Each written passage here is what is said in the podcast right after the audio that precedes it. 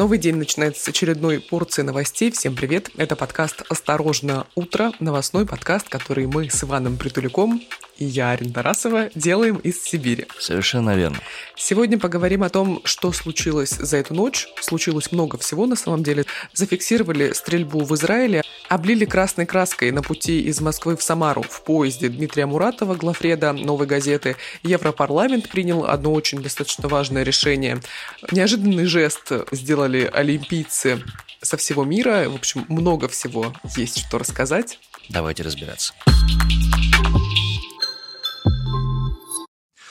Первая новость. Неизвестные открыли стрельбу в центре Тель-Авива вечером 7 апреля. В результате погибло два человека, еще четверо находятся в критическом состоянии. А, данные эти уточняются. А, по словам мэра города Рана Хульдаи, они госпитализированы, состояние оценивается как тяжелое. По информации израильских СМИ, стрельба велась в нескольких местах в центре Тель-Авива, в том числе на улице Дизингов. Полиции удалось обезвредить одного из нападавших, второго преступника на момент того, как мы записываем эту новость, еще не успели задержать. Безопасники ведут поиски. В центре города усилены патрули из военных и полицейского спецназа. Призывают жителей Тель-Авива не покидать свои дома, не подходить к окнам. А, и вот свежее обновление. Израильские СМИ сообщают, что полиция ликвидировала двух террористов.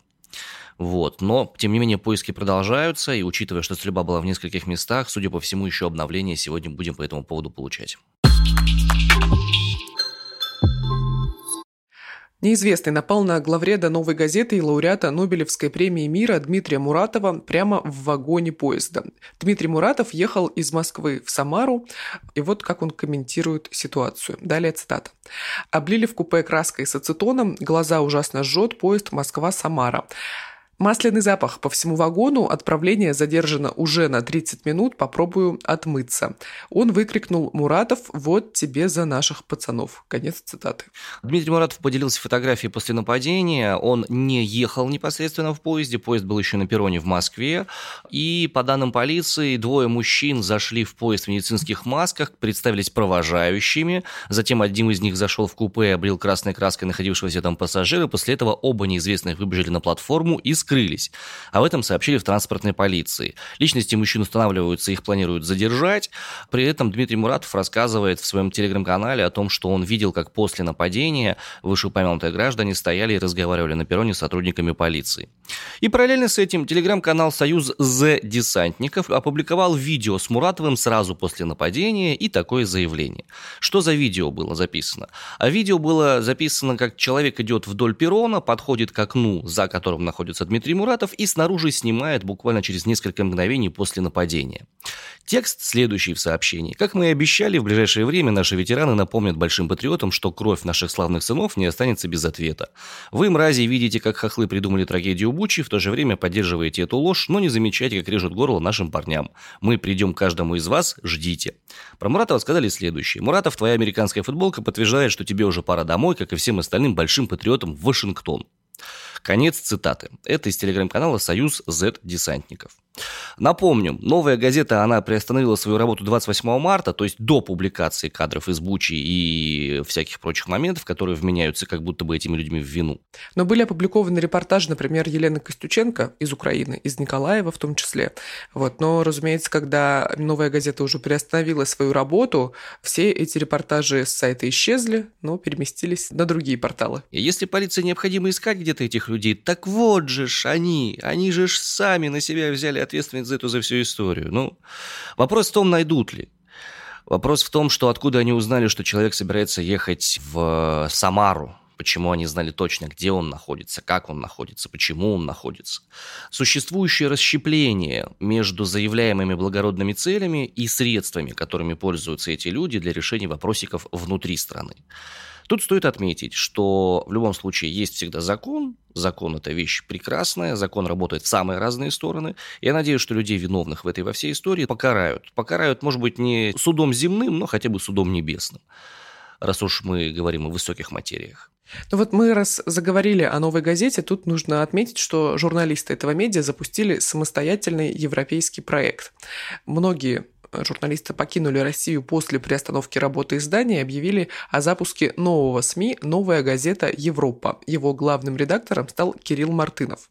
В заявлении редакции говорится, что это издание не филиал «Новой газеты», но самостоятельный проект, независимый юридически и фактически. «Новая газета Европа» уже запустила собственные сайты аккаунты в соцсетях, в Ютубе, Твиттере, экстремистском и запрещенном в России Инстаграме и Телеграме. Какие-либо новости от редакции пока выходят только в Телеграме и Твиттере, но такое вот перерождение, как говорят в редакции, даже новая медиа получилось. Европейские вопросы продолжают подниматься. Европарламент абсолютно большинством голосов поддержал резолюцию о призыве к полному и немедленному эмбарго на импорт российских нефти, газа, угля и ядерного топлива. Это решение было принято на заседании 7 апреля. Там были сложности большие с обсуждением этой резолюции, потому что не могли никак договориться по техническим особенностям, что будет делать с теми контрактами, которые уже подписаны, уже заключены, прекращают они свое действие, не прекращают они свое действие.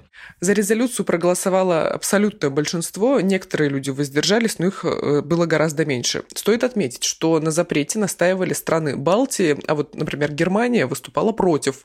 Берлин – самый крупный покупатель российской нефти, но, несмотря на это, в городе прошел большой-большой огромный митинг, вчера это было, за эмбарго собственно, российской нефти, газа и всего прочего. 3 апреля балтийские страны заявили, что полностью отказались от импорта российского газа. Великобритания и Польша планируют отказаться от углеводородов из России до конца этого года. Здесь важно отметить, что в Евросоюзе все-таки есть э, более четкое разделение властей, нежели у нас в стране.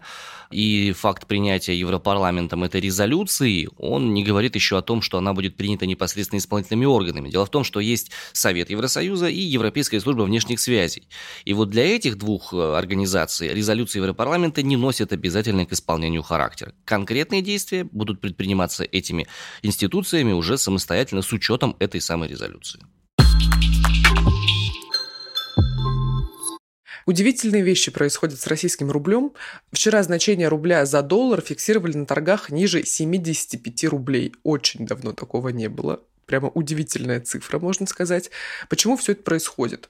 Потому что не сбалансированы у нас процессы экспорта и импорта. Экспорта больше, импорта э, гораздо меньше из-за всех вот этих вот проблем с логистическими связями и всем прочим. Кстати, вот что любопытно про продажу энергетических э, всяких ресурсов, по подсчетам агентства Bloomberg, в этом году Россия получит от энергетического экспорта 320 миллиардов долларов. Это больше, чем в прошлом году. Хотя вот мы сейчас в такой ситуации с сложно находимся, но вот такой факт присутствует, его фиксируют экономисты.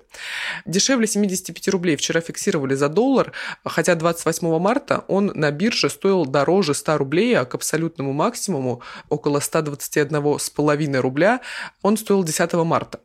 Штука на самом деле непростая, и вот что об этом говорят на Западе. Вот, например, обозреватель агентства Рейтер Пьер Брянсон, вообще у него такие, знаешь, колкие цитаты. Далее его цитата. Инструменты, которые используют для поддержки рубля, превращают его в валюту Потемкинской деревни. Ну, тут, да, я понимаю, о чем он говорит примерно. То есть, э, опять же, в развитии его статьи он писал о том, что Кремлю политически важнее валютный курс, чем традиционные индикаторы здоровья экономики, типа инфляции и процентной ставки, потому что россиянам курс ближе к сердцу и понятнее. Об этом пишет Блумбрик, соответственно. Как будто он прав, потому что у нас население в основном ориентируется именно на курс рубля по отношению к доллару, и типа если курс невысокий относительно того, что было, значит вроде бы как, все в порядке, хотя яйца 117 рублей. Уже 117? Слушай, ну надо исходить, мне кажется, из цены на яйца. Это самая как бы основная такая история. Универсальная. И вкладываться в них тоже. Потому что яйца это не только непосредственно завтрак, но еще и куры. А куры это яйца. А как же козы? А яйца это куры. Козы, не, не трогай коз, это моя собственная история. Это твои. Куры мои, а козы у тебя. Все, да. И вот несколько коз, куры и, в принципе, замкнутый цикл. Все, можно вообще даже не то чтобы из России, можно из квартиры не выходить. Короче, такой невысокий курс э, рубля к доллару, он по словам западных аналитиков и даже аналитиков э, российских, которые занимаются экономическими вопросами, э, искусственный. Из-за того, что есть определенные ограничения от Центробанка, нельзя, например, спокойно купить валюту. Ну, конечно, можно это сделать, но будет комиссия 12% на покупку. Есть еще такой нюанс, что те счета, которые были открыты после 8 марта, деньги с них можно получить только в рублях. Если счет был открыт до 9 марта, а деньги поступили на него после, то, собственно, эти деньги тоже можно будет снять только в рублях. Необычный жест от Всемирной ассоциации олимпийцев там выступили против отстранения спортсменов из России и Беларуси. Отметили, что отстранения спортсменов идут в разрез с декларацией поддержки Олимпийской хартии, подписанной атлетами с пяти континентов в 2015 году.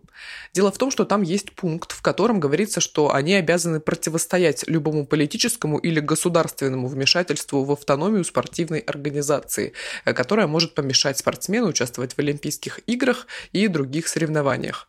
Ну вот, наконец, наконец-то, спорт вне политики. Ну, наоборот, спорт, наоборот, присоединился к этой истории для того, чтобы спортсменов хотя бы избавить от тех сложностей, которые есть. Ну да, видишь, такая двоякая ситуация. С одной стороны, они как бы вроде влились во весь этот процесс, но с другой стороны, они пытаются максимально спортсменов от политики оградить, чтобы никакие ситуации, процессы политические не влияли на то, что происходит в мире спорта. Всемирная ассоциация олимпийцев заявила, что уважает рекомендации МОК, согласно которой международные спортивные организации не должны приглашать и разрешать участие россиян и белорусов. Однако ассоциация убеждена, что такое решение должно приниматься по каждому спортсмену отдельно и основываться на принципах хартии. 25 февраля исполнительный комитет Международного олимпийского комитета призвал перенести или отменить интернациональные спортивные мероприятия, запланированные в России и Беларуси, а также не использовать флаги и гимны этих стран на любых спортивных турнирах. Вот в Красноярске в этом году должен был быть чемпионат мира по волейболу, ну, вроде как не будет. Ну, у нас в Омске должен был пройти молодежный чемпионат мира по хоккею, и его отменили с очевидностью. Посмотрим, как будет э, развиваться, значит, события в мире спорта после такого выступления Всемирной ассоциации олимпийцев. Может быть, что-то и изменится. Как мне кажется, изменится только что-то в том случае, если будут прекращена военная спецоперация и будет какие-то достигнуты мирные соглашения. В альтернативных случаях вряд ли к чему-то это приведет, несмотря на пожелания МОК, несмотря на пожелания всех этих всемирных организаций факты остаются фактами. Пока идет спецоперация, ни о каком спортивном взаимодействии речи, скорее всего, быть не может. Очень интересная история происходит в рынке э, приложений. Очень интересным образом сменилось э, топ самых популярных приложений. Э, если посмотреть на суммарную статистику, то оказывается, что в феврале, в начале февраля самыми популярными были Zoom, Telegram, WhatsApp, TikTok и Instagram, соответственно. Напомню, Instagram это экстремистская организация, запрещенная в России, то все 5-10. По состоянию на март э, на первых пяти местах в App Store находятся приложения, обеспечивающие VPN бесперебойный доступ. На первом месте VPN, на втором, на третьем, на четвертом Proton VPN, на пятом Turbo VPN, потом Telega, потом VPN Master, потом VPN Fast Unlimited Proxy, потом VPN Proxy Master и на десятом месте Avito. Тестируют люди. Да что уж не тестируют, знаешь, тестируют это, если бы они потестировали Викина. Нет, они прям берут, и вот он первый, ну, из 10 пунктов 8 связаны с VPN. -ом. Я полагаю, это верный сигнал Роскомнадзора, что и VPN надо блокировать. Не смей. Да при чем тут я? Не каркай, да? Не каркай, да, вернее так. По словам премьер-министра, между прочим, Михаила Мишустина, в России к лету появится отечественный аналог App Store и Google Play. Так что, возможно, скоро и рейтингах вот этих вот твоих дискредитирующих российские приложения не будет. Мишустин выразил уверенность, что из страны уедут не все IT-специалисты и предложил создать свою экосистему. Мишустин потрясающую фразу вообще, конечно, сказал, я позволю себе ее процитировать. Ребята, разработчики, программисты, айтишники, давайте сделаем свою экосистему. У нас все для этого есть. Есть элементы этой экосистемы, которые нужно доработать. Нужно сделать сделать свой интернет-магазин, потому что App Store и Google Play на сегодняшний день у нас уже практически могут скоро не дать возможности скачивать приложение. Мы все это можем. Конец цитаты. Я просто думаю, ну ведь можно же было создавать экосистему и раньше. Преференциальные какие-то вещи для специалистов сферы IT, а не когда это уже поздно. Ну, ладно, это я, наверное, слишком многого хочу. Это планировать на несколько шагов вперед, я боюсь, что далеко не все способны на это. Мы с тобой в январе записывали выпуск о том, почему на Руси жить хорошо, и один из главных пунктов, который упоминали большинство наших героев, это развитая цифровизация в стране, то, что у нас можно, не знаю, расплатиться лицом, пальцем, телефоном, часами, уже чем только нельзя и можно было расплатиться, люди платили.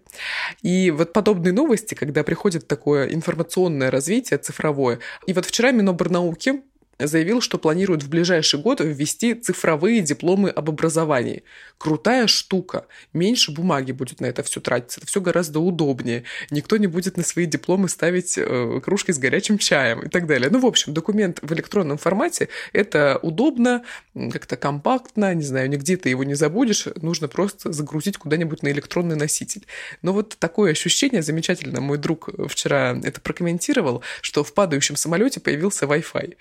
Особо от этого ну, как-то радости, какого-то воодушевления нет, потому что, ну, цифровые дипломы, ну, как будто на фоне всего прочего это особого, особого профита не приносит.